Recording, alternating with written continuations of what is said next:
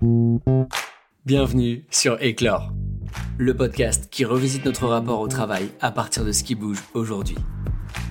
Je m'appelle Ludwig, je suis coach et j'accompagne un maximum de personnes à s'épanouir professionnellement. L'objectif ici, se lever le matin avec énergie. Allez, c'est parti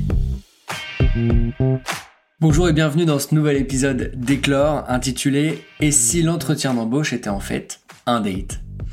Pourquoi j'ai envie de parler de ça aujourd'hui? Parce que c'est une métaphore que j'utilise beaucoup pour les publics avec lesquels je travaille, pour leur redonner confiance, pour les remettre dans une posture de légitimité avant d'attaquer ce type d'exercice. L'idée évidemment c'est de se servir de cette métaphore comme un élément de switch, de prise de conscience et de bascule mentale pour passer d'un exercice dans lequel on va un peu souffrir d'une forme de pression et donc de stress à un exercice où on va se sentir à l'aise face à notre interlocuteur. Premier point, l'idée est déjà de passer d'un sentiment de faire face à un interrogatoire à un entretien. La racine latine de entretien, ça vient de inter et tenire, qui en gros veut dire se soutenir mutuellement. Du coup déjà, juste dans l'expression, on est davantage dans un rapport d'équilibre que dans un rapport d'infériorité. L'interrogatoire, quant à lui, seule la police ou des juges peuvent les effectuer et effectivement, il y a une forme de posture haute dans l'exercice qu'ils pratiquent. Néanmoins, pour nous, dans un entretien, on est à une posture égale face à, notre interlocuteur, pardon, à une posture de même niveau. Et ce, quand bien même il puisse y avoir une différence d'expérience entre l'interlocuteur recruteur et l'interlocuteur candidat. Et pourquoi je me permets de dire qu'on est à une posture d'égalité face à notre interlocuteur C'est parce qu'évidemment, ils ont quelque chose que l'on souhaite, quelque chose que l'on veut, mais nous aussi, nous avons quelque chose qu'ils veulent. Alors effectivement, ils peuvent offrir un poste, ils peuvent offrir des responsabilités, un environnement de travail, un salaire, des perspectives, un tremplin de carrière, bref, ça peut être le dream job. Mais nous, en contrepartie, nous offrons notre temps et notre énergie et si on prend un petit peu de recul, c'est tout simplement les deux choses les plus précieuses que l'on a dans une vie. Il est donc, pour cette raison, déjà nécessaire de reprendre une posture mentale d'égalité et de se mettre à niveau de son interlocuteur dans ce contexte-là, dans le contexte de l'entretien. Et donc, à l'image d'un date, quand on a peu d'expérience et qu'on démarre dans cet exercice un peu particulier, on va avoir envie au début de pécho à tout prix, de plaire, de se rassurer, alors qu'en réalité, quand on prend de l'expérience, quand on prend du coup de l'âge également, on se dit qu'en fait, on n'est absolument pas là pour convaincre qui que ce soit, on est simplement là pour être soi, et que face à notre interlocuteur, on est évidemment dans une posture d'égalité. Deuxième point, passer de se vendre à parler de soi. Souvent, c'est une expression qui revient dans la bouche de mes apprenants, comment on fait pour se vendre. Mais une remarque que j'obtiens également fréquemment, c'est que la valeur des candidats est souvent mise en jeu lors d'un entretien. Or, pour moi, là, il y a un vrai point de vigilance à établir ici. Qu'on puisse éventuellement perdre confiance dans nos compétences suite à des entretiens ratés, c'est une chose. En revanche, qu'on remette en doute sa valeur, son estime suite à des entretiens, ça, c'est un no-go absolu. Du coup, dans un entretien, on peut vite avoir l'envie de plaire à tout prix, d'être pris, pour se rassurer, comme si notre valeur, elle était conditionnée au fait d'être accepté sur le job. Sans parler du fait que, un, c'est faux, deux, ça fait monter la pression. Et c'est un peu à l'image d'un date, quand on est un peu inexpérimenté, quand on est jeune, au début on veut pécho à tout prix, puis avec le temps, avec l'expérience, on gagne en maturité, puis on s'aperçoit qu'en fait, on n'est pas là pour plaire, on est simplement là pour être accepté comme on est. Au final, on n'a donc rien à vendre, on n'est pas là pour convaincre qui que ce soit, on est simplement là pour être capable d'exprimer qui on est et ce dont on a besoin et de quoi on rêve. C'est complètement la même chose dans le cadre d'un entretien. On n'est pas là pour essayer de convaincre le recruteur de nous prendre, pour essayer de lui vendre quelque chose, on est là pour exprimer clairement qui on est et de quoi on est capable. De parler de nos forces, de parler aussi de nos limites, de nos rêves, de nos besoins. Et ce point, il est essentiel en revanche, car si nous ne sommes pas capables de parler de nous, le recruteur, il va pas pouvoir deviner qui on est, ce qu'on veut, et surtout ce qu'on a à offrir. 3. Passer de la volonté de plaire à l'art de s'intéresser. Imaginez maintenant un date où votre interlocuteur parle de lui ou parle d'elle pendant une heure. En quoi il ou elle est incroyable, en quoi c'est euh, le ou la meilleure, et finalement en quoi il ou elle vaut la peine d'être vécu. Bon, mentez pas, je pense que vous êtes parti déjà en courant. En revanche, maintenant imaginez que cette même personne vous pose des questions sur vous, s'intéresse. C'est tout de suite beaucoup plus agréable. C'est exactement la même chose pour votre interlocuteur quand on est en entretien. Posez-lui un maximum de questions. Souvent, je dis aux candidats que j'accompagne, la motivation, elle ne se dit pas, elle se prouve, et ça passe en grande partie par les questions qu'on va poser à notre interlocuteur. Plus les questions vont être nombreuses et plus elles vont être pertinentes, notamment, ce qu'on va pouvoir faire après s'être renseigné sur l'entreprise, plus notre interlocuteur, plus le recruteur va estimer qu'on est motivé par le poste qu'il a proposé, par l'entreprise qu'il représente. Alors ces questions, elles peuvent concerner aussi bien la boîte, euh, le job, l'équipe, le management, mais même votre interlocuteur directement. Parce que oui, derrière la façade professionnelle du recruteur, il y a un être humain. Il y a une personne qui a un quotidien, un parcours, qui a une expérience passée, mais qui a aussi une expérience actuelle. Et pourquoi est-ce qu'on ne lui poserait pas des questions sur lui ou sur elle? Il y a très peu de candidats qui le font, et pour moi, on marque énormément de points et on se démarque fortement lorsqu'on se permet de poser ce type de questions. Alors attention, évidemment, on reste dans le contexte professionnel le plus possible. Néanmoins, il y a quand même beaucoup de questions à poser sur le propre parcours de l'interlocuteur, sur son quotidien ou les éléments que je vous ai partagés juste avant.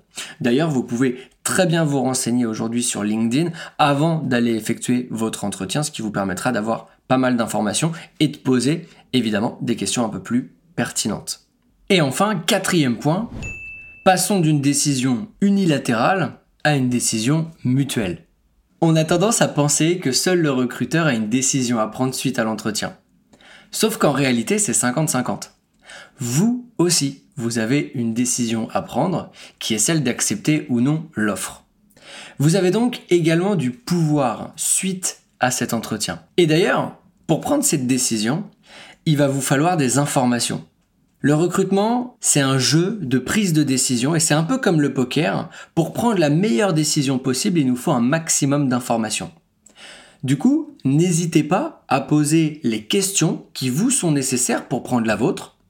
Et n'hésitez pas non plus à creuser quand vous sentez qu'un sujet est passé un peu trop rapidement ou alors qu'un sujet n'a pas été abordé. En soi, le recruteur, lui, il va le faire. Il est même entraîné à le faire de son côté vous pouvez donc également le faire du vôtre. Encore une fois, c'est très important. Si on ne se convient pas, ce n'est pas grave, mais mieux vaut le savoir avant de s'engager. Conclusion de tous ces éléments, au cumul, ils doivent vous permettre de vous mettre dans une posture d'équilibre, d'égalité vis-à-vis de l'entretien. Vous avez 50% du pouvoir sur celui-ci du début à la fin. Rappelez-vous que vous n'avez rien à prouver, rien à vendre, vous avez votre valeur et vous avez votre place. Et évidemment, comme pour les dates, plus vous allez passer d'entretien, plus vous serez à l'aise et naturel dans l'exercice. Et avant de terminer, juste au cas où, merci de ne pas me contacter pour toute demande d'accompagnement sur du coaching de date. C'est pas mon cœur de métier du tout. non, non, non, non. Et enfin, cette semaine, pas d'exercice, mais à la place, deux outils. Premier outil, l'entonnoir à questions.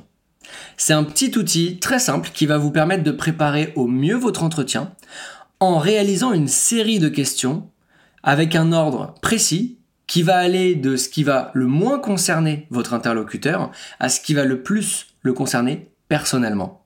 Première catégorie, le secteur d'activité. Évidemment, il y a beaucoup de choses euh, sur lesquelles on va devoir se renseigner. Si on va rencontrer une entreprise du secteur de l'automobile, de l'aérospatial ou du textile, évidemment, ça ne va rien avoir à, voir et il va donc nous falloir pas mal d'informations sur ce secteur. Vous préparez donc des questions pertinentes en fonction des renseignements que vous allez pouvoir acquérir sur Internet ou par toute autre méthode. Deuxième catégorie, on descend d'un cran, l'entreprise. Alors l'entreprise, c'est un grand classique avant d'aller euh, en entretien. Euh, ce qui marche aujourd'hui très bien, c'est les valeurs de la boîte, son actualité et ses objectifs dans le temps. Les recruteurs sont assez sensible à ce type euh, de renseignement de votre part et du coup à ce type de questions sur ces éléments. Troisième catégorie, on descend encore d'un cran, le poste. C'est le cœur de l'entretien. Il est donc nécessaire pour vous de préparer une série de questions qui va concerner cet élément. Deux options.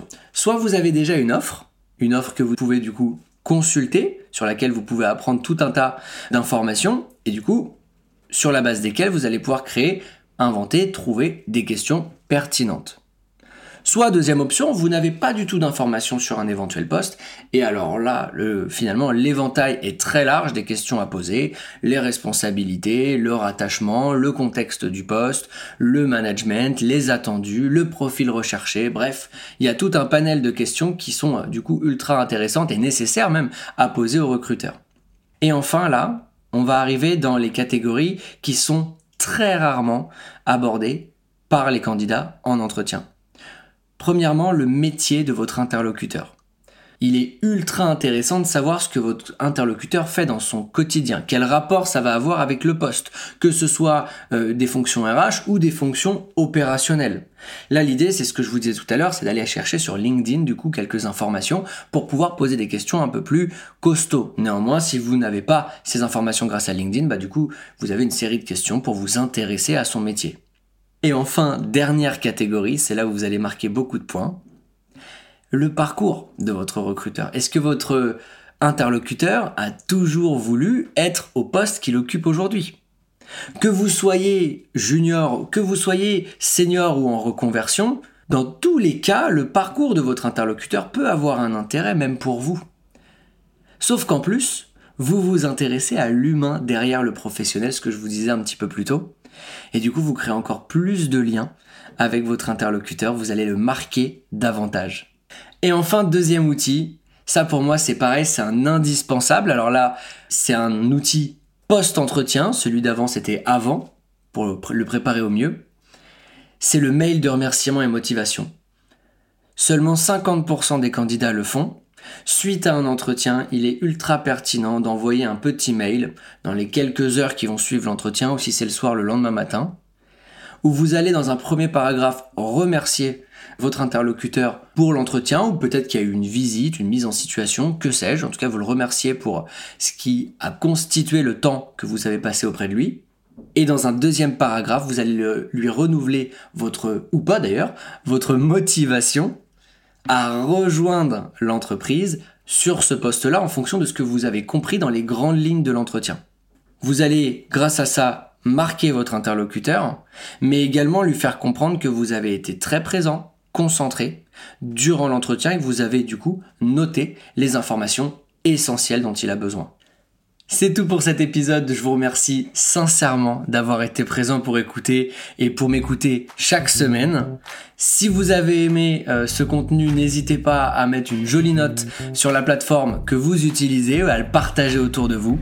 Et évidemment, si vous avez des retours à me faire, des questions à me poser ou des éléments que vous aimeriez écouter dans les prochains épisodes, surtout, n'hésitez pas à me contacter. Vous avez euh, les informations nécessaires pour le faire dans la bio du podcast. Sur ce, je vous souhaite une super semaine et je vous dis à lundi prochain sur Éclore.